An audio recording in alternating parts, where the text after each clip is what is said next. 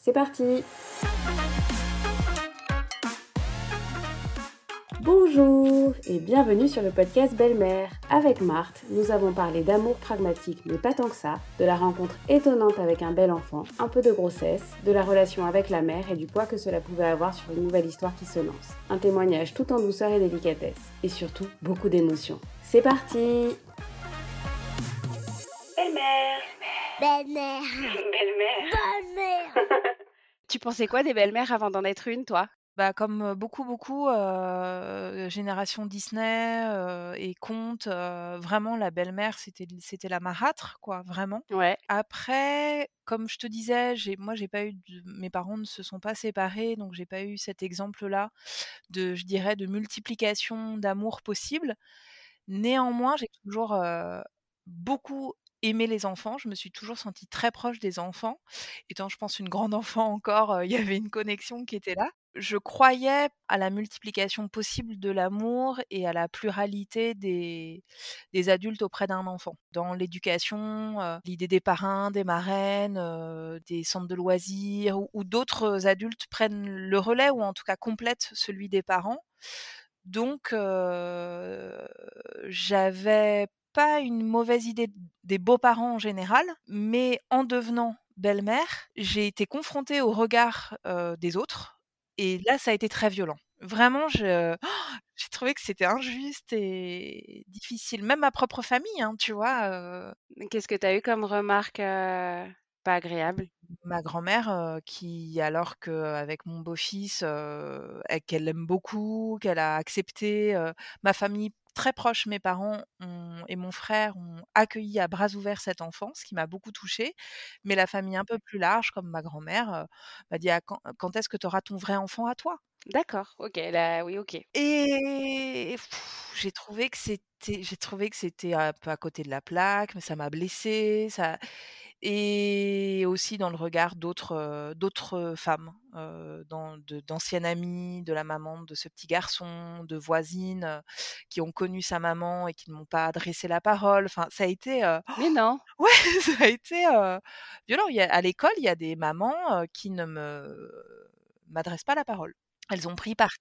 Tu as la tu as l'image de la voleuse de Marie ou, heu, enfin c'est c'est c'est tout ce qu'elle projette, voleuse de Marie, voleuse d'enfants, heu? Ouais, je pense qu'il y a quelque chose d'une rivalité, heu, ouais, d'un fantasme de rivalité, maternelle aussi. Plus de voleuse d'enfants que de voleuse de mari, je pense. Il y a quelque chose comme ça. Donc tu représenterais tout ça pour elle? Sympa. Bah, écoute, c'est un peu la seule explication que j'ai Oui, tu es tu es c'est somme tu es somme toute sympathique, donc ça peut pas être autre chose. alors qu'il y en a d'autres avec qui c'est pas du tout le cas, tu vois? Mais bon, il y a une ou 2, une ou 2, heu, mamans très, très proches de de la mère de de mon beau-fils qui clairement ne me répondent pas à mes bonjours, vraiment. Enfin, tu vois? Il y a Ah ouais, qui font la gueule, quoi. Qui font la gueule. Donc au début, tu ça m'a fait un peu pleurer, quoi. Je rentrais en Bah, vélo avec le petit, j'étais là: «Waouh, c'est dur» et puis finalement, heu, finalement, je me suis dit que voilà, c'est quelque chose qui était inconcevable pour ces mamans-là et que, et que c'était leur histoire et pas la mienne. Mais Oui, c'est leur heu, problème, c'est effectivement. leur problématique. Ou les amoureux. Tu es célibataire et tu as envie d'avoir un petit ami? J'ai Mmh l'impression que c'est le début. Ouais, Tu tombes sur ton mec. Ouais. Dans ce que tu m'as dit, donc tu savais déjà qu'il avait un enfant. Oui. Il ne l'a pas caché. Non, non, pas du tout. Et donc pour toi, heu, du coup, ça ça se passe comment le début de l'histoire? Heu, quand est-ce que tu rencontres le petit? Enfin, comment tu appréhendes tout ça justement, les les une nouvelle histoire avec une une autre personne en plus de de ton plus un Eh bien, hem, je crois aussi que donc je l'ai rencontré, j'avais 36 ans, ouais, à peu près. Heu, la question de la maternité, heu, s'imposait, à moi, alors que j'avais pu en douter, tu vois, des années auparavant. J'étais plus âgée que mes copines. Donc quand j'ai rencontré quand j'ai voulu rencontrer un homme, c'est très pragmatique, hein, mais bon, l'amour, On peut être pragmatique. Complètement, j'ai découvert ça aussi. J'avais envie de rencontrer un homme avec lequel on pouvait construire quelque chose et notamment une famille. J'avais ce désir-là qui était assez serein, qui était pas urgent, qui était assez serein et donc quand je l'ai rencontré et qu'il m'a dit qu'il avait un petit garçon et la manière dont il m'en a parlé comme étant, heu, une donnée qui n'était pas, enfin qui était imposée quoi. C'est-à-dire il était papa, il était papa poule et de toute façon il fallait le prendre avec son fils, sinon il n'y aurait pas de relation possible. Bah, en fait j'ai trouvé ça chouette. Je me suis dit bon bah déjà c'est un un homme qui se positionne aussi dans sa paternité, dans sa parentalité et puis assez vite, il m'a dit qu'il était prêt à avoir, d'autres enfants. Aussi parce qu'il est fils unique et qu'il ne voulait pas que son fils soit fils unique. D'accord, mais vous êtes 2 pragmatiques en fait. C'est clair. Non mais quand j'y pense, c'est clair. Mais en même temps, ça m'allait parce que je je crois que j'ai jamais je suis peut être très fantasque, mais mais j'ai toujours pensé que construire une famille, c'était sérieux, quoi. C'était, voilà, mais bon et finalement, c'est c'est c'est on se retrouve sur, évidemment notre idéal familial qui fait qu'on a envie d'être beaucoup plus fun que les autres, enfin, on veut pas s'encrouter, enfin, tu vois? Bon, donc ça, ça a été, des discussions assez, assez vite parce qu'on s'est rencontrés, on était âgés aussi, c'est c'est Pas âgés. enfin on s'est pas rencontrés à 25 ans, tu vois? On s'est rencontrés, lui on avait déjà 40, heu Vous aviez déjà de l'expérience? Ouais, Oui. aussi, dans nos désirs, dans nos attentes, ouais, complètement. Dans ce qu'on attendait l'un de l'autre, pour une histoire et puis non, la la grande découverte pour moi, ça a été cet enfant, mais ça a été aussi, en rencontrant quelqu'un qui avait déjà un enfant avec une, une, précédente compagne, ça a été d'accueillir donc ils étaient séparés, mais d'accueillir, de faire une place à cette ex-compagne aussi. Que ce passé soit présent en permanence, ça c'était très nouveau pour moi, qui était, je ne te cache pas, une femme, assez jalouse avant. Et là j'ai dû oublier direct Tu as ça dû travailler direct ce point-là? Ah ouais. Et c'est intéressant parce que c'était la jalousie, c'était quand même, quelque chose que de de de chez moi que j'aimais pas du tout, quoi. Donc ce que je veux dire, c'est que j'ai aussi rencontré quelqu'un qui m'a fait avancer à cet endroit-là, sans qu'il en soit, responsable mais Il y a pas de hasard. Ouais, je pense, ouais, je pense aussi qu'il y a pas de hasard. Donc donc histoire d'amour, à distance pendant 1 an. Pour lui, tu déménages à 600 kilomètres de chez toi, Mmh mh. de ta famille De ma famille, de mes amis, ouais. pour, pour intégrer un un un noyau familial. Ouais, pour intégrer un noyau familial en 2 temps parce que j'ai pas tout de suite emménagé, on n'a pas vécu ensemble tout de suite. J'ai d'abord eu un appart, à Bordeaux. Ce qui est bien, c'est que je suis arrivée avec, plein de travail, plein de projets, de travail à distance aussi, mais j'écrivais mon mon 1er film, où j'étais, bien payée pour ça. J'avais une super co-scénariste, des producteurs, donc j'arrivais solide, dans une ville que je connaissais pas. Solide et occupé. Ouais, complètement et et ça, du coup, ça ça fait que, mine de rien, ce déménagement, il était, j'avais pas le sentiment d'arriver que pour lui, quoi. Et tu avais déjà rencontré, son fils? Qui avait quel Ouais. âge déjà? Il avait 3 quand je l'ai rencontré, il avait 3 ans et demi. Donc je l'ai rencontré 6 mois après, le début de notre histoire avec son père et je me souviens que, tout de suite, ce petit garçon nous a demandé, quand on s'est vus donc mon compagnon lui avait parlé de lui, il lui avait dit: «Voilà, papa, il a une nouvelle amoureuse et tout». Moi, j'étais fébrile, j'avais l'impression de rencontrer, le père de famille, enfin, je sais pas, j'avais un truc, heu En tout cas, il fallait que tu sois validée. Exactement, exactement et en fait, j'ai adoré quoi, l'inventivité et l'imagination de ce petit garçon tout de suite dans le lien quoi. C'est-à-dire qu'il, tout de suite, il nous a demandé de jouer à Hansel et Gretel. C'est pas un conte très sympathique? Mais c'est clair! Avec des abandons Le d'enfants pire et tout. truc, c'est clair. Oui Où elle menace en de les manger, non?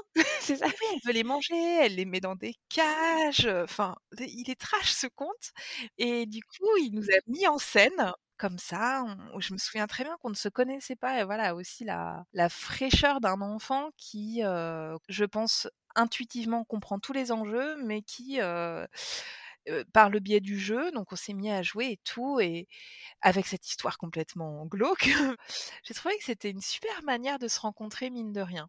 Ouais, c'est joli, enfin ça m'a ça m'a plu quoi. Je me suis dit: «Ah tiens, il y a de l'espace pour, pour jouer, pour, heu» voilà. Mais très souvent, cet enfant m'a remis à à un peu à l'heure en où je me suis dit: «Beh Marthe, les enjeux que toi tu poses, euh, sur ce lien, sur cette relation, bah détends-toi parce que parce que lui, ils sont pas à, ce- à cet endroit-là, quoi, tu vois, Ouais. dans- Mm. à plein d'endroits, à plein de moments.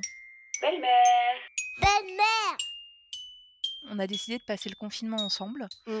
Euh, il était hors de question que parce que bon, mon compagnon, il a une maison avec un jardin, autant te dire que c'est quand même plus agréable. Le choix est vite fait. en temps de, en temps de confinement. Et du coup, euh, et puis aussi, c'était une période tellement étrange et inquiétante aussi pour nous euh, de, de euh, voilà, moi je me souviens que la fermeture des écoles, c'est comme si c'était un nouveau monde qui se mettait en place. Enfin bref, du coup on décide d'être ensemble et à ce moment-là, euh, c'était la semaine de garde euh, de mon beau-fils qui euh, chope la varicelle. D'accord. Ah ouais, bingo quoi. Le premier jour de confinement, il a une grosse varicelle et tout. Et bon, en tout cas, on confine ensemble.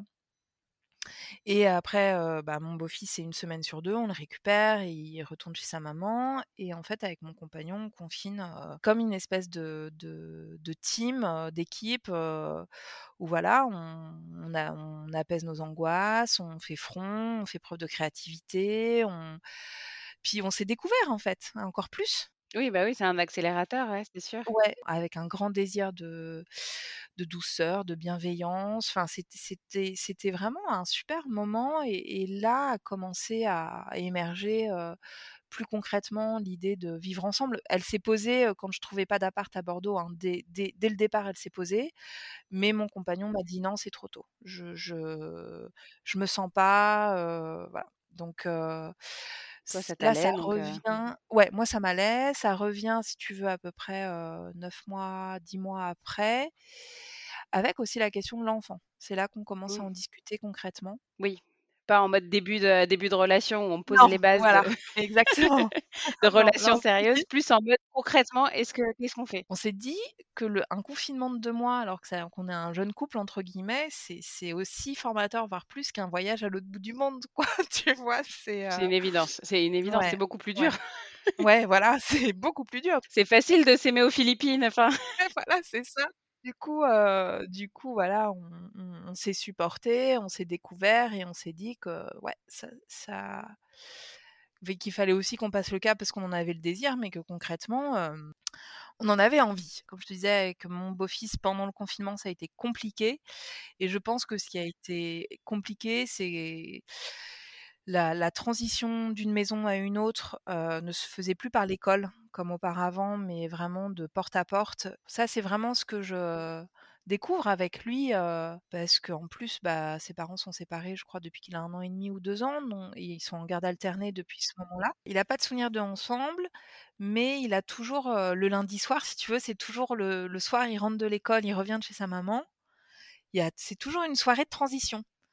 C'est touchy, on on voilà, on y va doucement, on c'est sensible, parce que parce qu'émotionnellement, des fois, paf, ça pète ou il est dans son truc et et et là, pendant le confinement, c'était c'était c'était un peu plus rude et puis je pense qu'émotionnellement, comme nous adultes, bah, c'est un enfant qui avait besoin de décharger et du coup, c'était pas évident et et c'est cristallisé là, les complications avec, avec sa maman, pendant le confinement à mon égard qui, voilà, vraiment affirmé le fait qu'elle ne voulait pas, entendre parler de moi et et et ça, si tu veux, ce qui était difficile, c'est mais ça a été une des premières choses aussi, heu, avec ce petit garçon où très vite j'ai compris que j'allais m'attacher à lui. Moi, j'avais une crainte, heu, de m'attacher à cet enfant et qu'un jour on se sépare avec mon compagnon et que je puisse plus je suis hyper émue, pardon. Oh mais je comprends. Mais en ce moment, en plus, tout m'émeut, hein,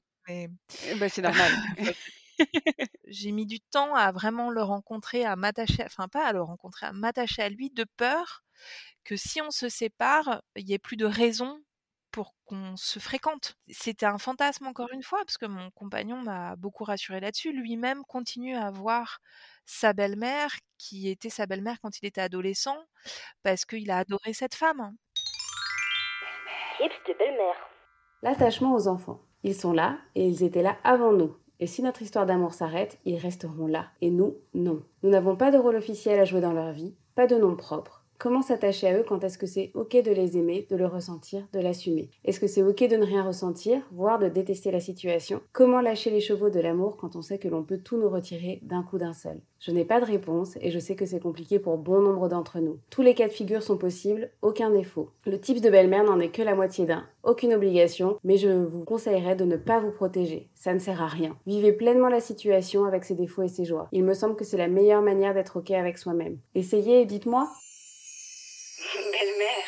Ah, moi, je me suis jamais mêlée de leur éducation, qui est la leur à son père et à sa mère, et qui est plutôt, enfin, qui, qui se ressemblent en plus. Donc ça, Oui, c'est ce que j'allais dire. Est-ce que la transition était compliquée parce que c'était différent dans les deux maisons ou euh, non, non, non, ils sont sur la même longueur d'onde. Et ça, euh, c'est super parce que bon, pendant le confinement, il y a eu des petits soucis sur euh, l'accueil et la place faite euh, au papa et à la maman dans la maison de l'autre. Et comme je te disais, enfin, elle voulait rien de moi, donc elle voulait pas de photos, rien du tout. Alors que, bon, on avait le sentiment qu'il en avait besoin pour passer d'une maison à une autre. Donc ça, on n'était pas d'accord sur. Mais là, par exemple, pour moi, ça a pris une ampleur éducative beaucoup trop grande.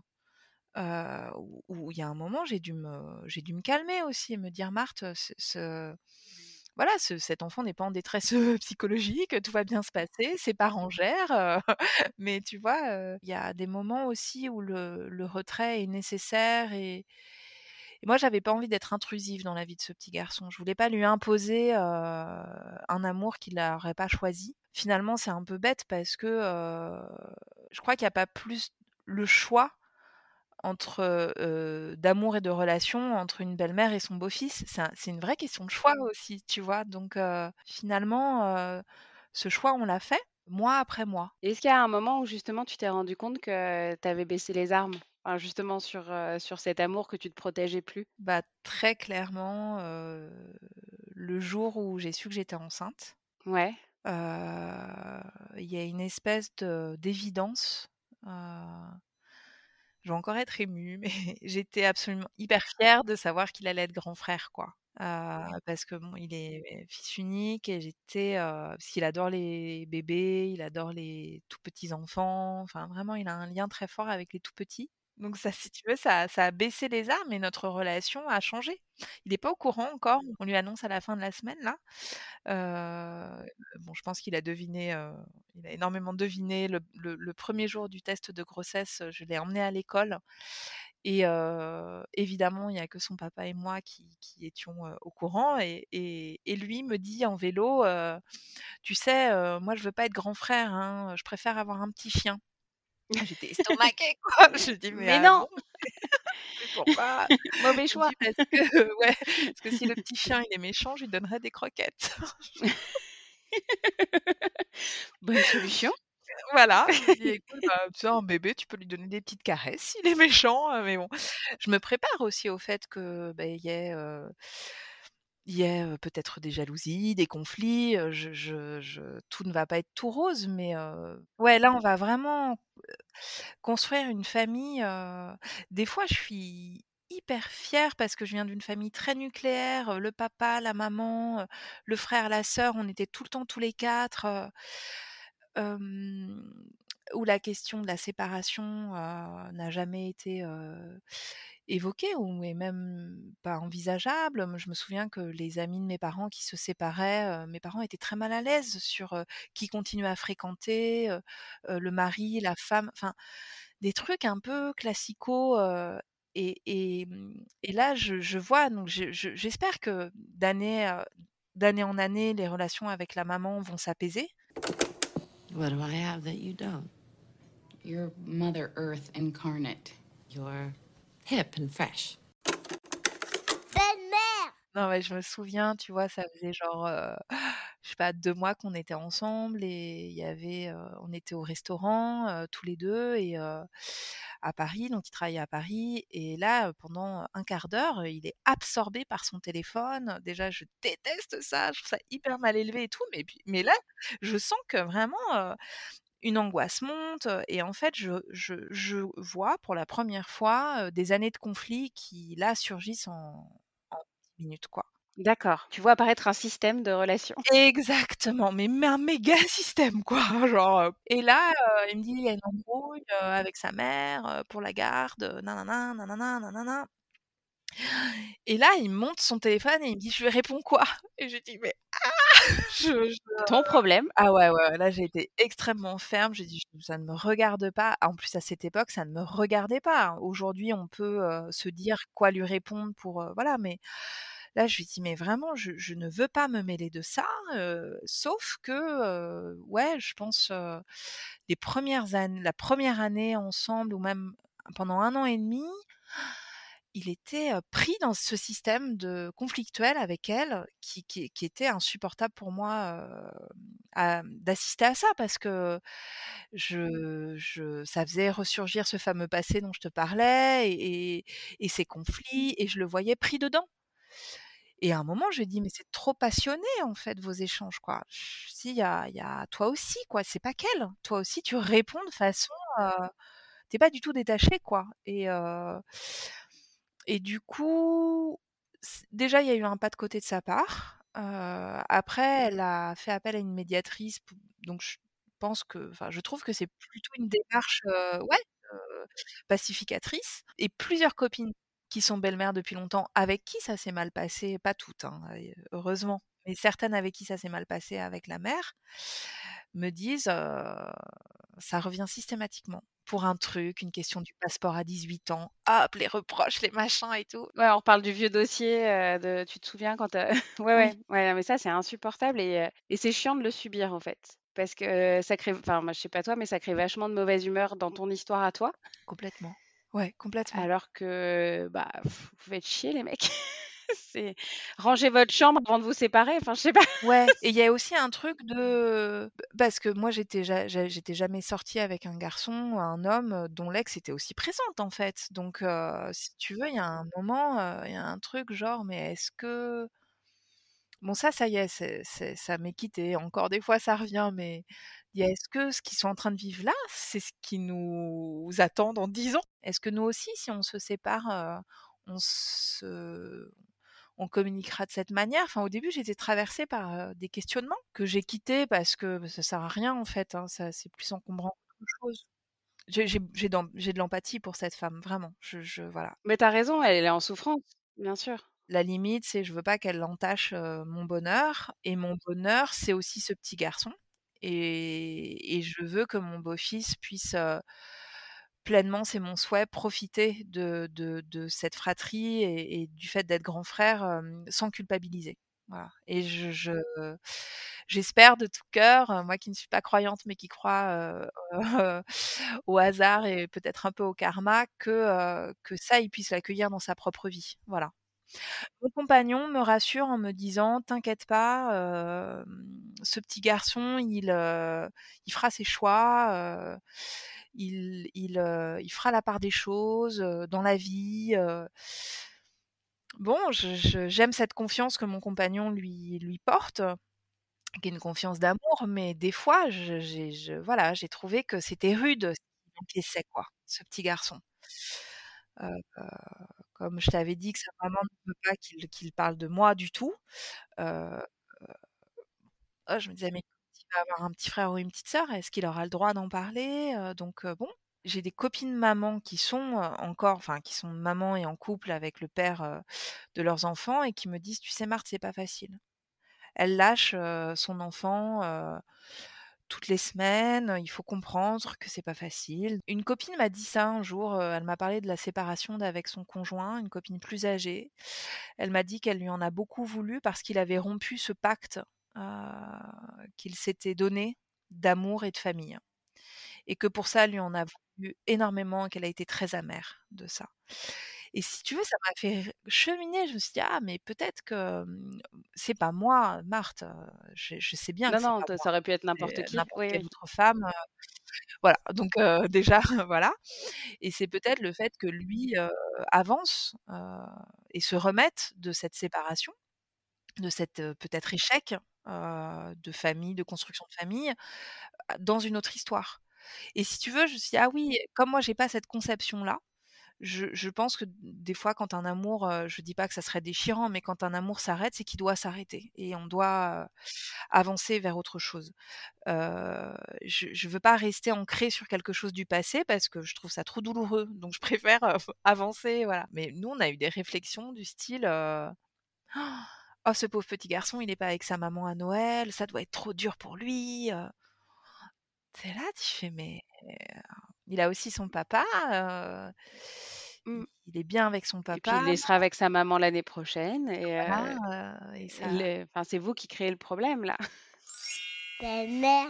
Sujet ô combien sensible de la recomposition. Cet ex qui est la mère et qui occupe une place quasi centrale dans notre histoire d'amour. Et aussi notre histoire de famille. Couleuvre parfois dure à avaler, car comme je le dis souvent à mon mec, lui l'a choisi, pas moi. Cependant, il est certain qu'elle ne nous a pas choisi non plus, et que ce ne doit pas être évident pour elle. Et notre mec a sa part de responsabilité également dans la place et la relation qu'il entretient avec elle. Le premier à pouvoir apaiser les situations pénibles, c'est bien lui. Donc on le motive pour aller à la conciliation et on les laisse gérer leurs histoires entre eux en s'impliquant le moins possible. Et on fait appel à nos ressources de sérénité, de bienveillance si on en a encore. Allez, zen dans ces moments difficiles avec la maman, heu, de mon beau-fils, ce dont j'ai cruellement manqué, ça a été de littérature jeunesse et de dessins animés où il y a une représentation familiale qui soit des familles, dites recomposées.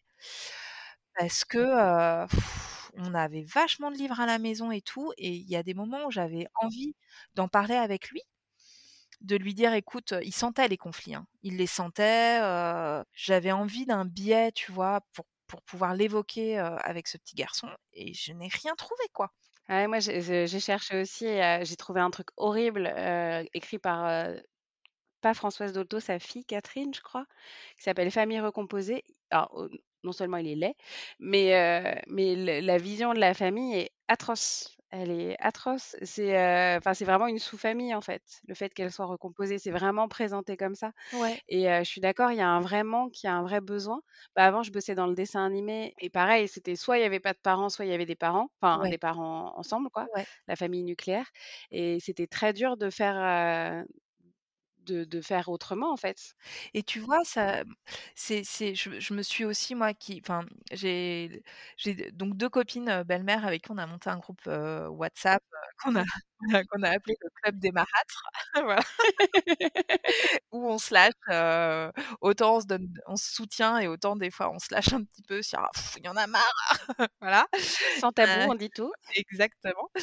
Et il y a un moment où j'étais vraiment, très, très mal, où je leur ai demandé conseil. Est-ce que vous avez, heu, avant de découvrir ton podcast, en fait, heu, j'ai cherché, heu, j'ai découvert un livre d'une psychologue, d'un groupe de psychologues sur la place de la belle-mère, où j'ai trouvé qu'il y avait des choses intéressantes, mais c'était trop «scientifique» entre guillemets, trop trop psychologique, en fait, aussi, donc pas adapté et il y a une des copines qui est psychologue pour enfants et je lui ai demandé: «Est-ce que, heu, tu as toi, du matos, pédagogique pour les enfants et cetera?» et elle m'a dit: «Non» et elle, elle est belle-mère de jumelles, qu'elle a elle est devenue belle-mère de ses filles jumelles à 3 ans, je crois et en fait, elle, m'a dit: «J'ai envie d'écrire, de la littérature jeunesse pour, pour qu'il y ait des supports» et tu vois, la semaine dernière, je fais ce bond-là, mais la semaine dernière, donc il y a mon frère, ma belle-sœur et mes neveux nièces qui sont venus et pour la première fois, ils ont parlé de mon beau-fils comme étant leur cousin et c'était beau, c'était vraiment touchant, il tu vois, assis du haut de ses 6 ans, elle a dit: «On a un cousin», tout ça et le lendemain, mon beau-fils me demande, au détour toujours, complètement, À un moment impromptu. voilà, impromptu, me dit: «Mais mais toi Marthe, tu es qui pour moi dans ma famille?» il l'a formulé exactement comme ça et ça faisait tout à fait référence la veille où quand ils lui ont dit: «Tu es notre cousin», il a mais il avait un sourire jusqu'aux oreilles, quoi et Bah oui, et parce que lui non plus, il aime pas être seul, j'ai l'impression. non et et je crois qu'il adore cette idée d'être aimé par plein de gens, quoi, tu vois? De la famille, ouais, ouais, de la grande famille, ouais. la grande famille et il dit: «Ma grande famille» et et je et là, je me suis dit: «Oh là là, qu'est-ce que j'aimerais avoir un livre qu'on pourrait lire ensemble? Sur ces familles qui s'agrandissent en fait. Pas que pour des familles recomposées, effectivement, pour aussi les autres enfants.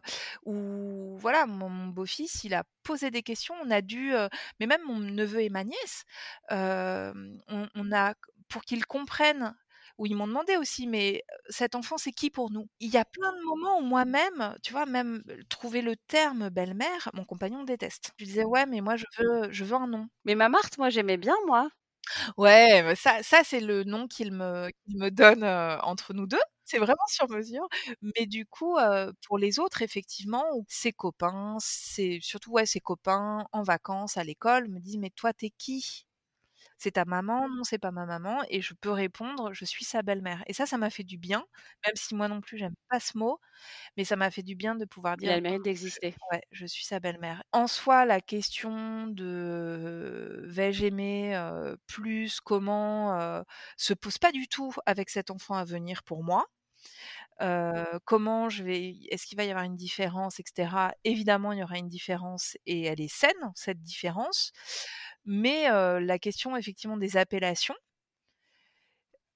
pour nous, c'est évident que c'est pas son demi, enfin ça va pas être son demi-frère ou sa demi-sœur, ça va être son frère, sa sœur. Belle-mère.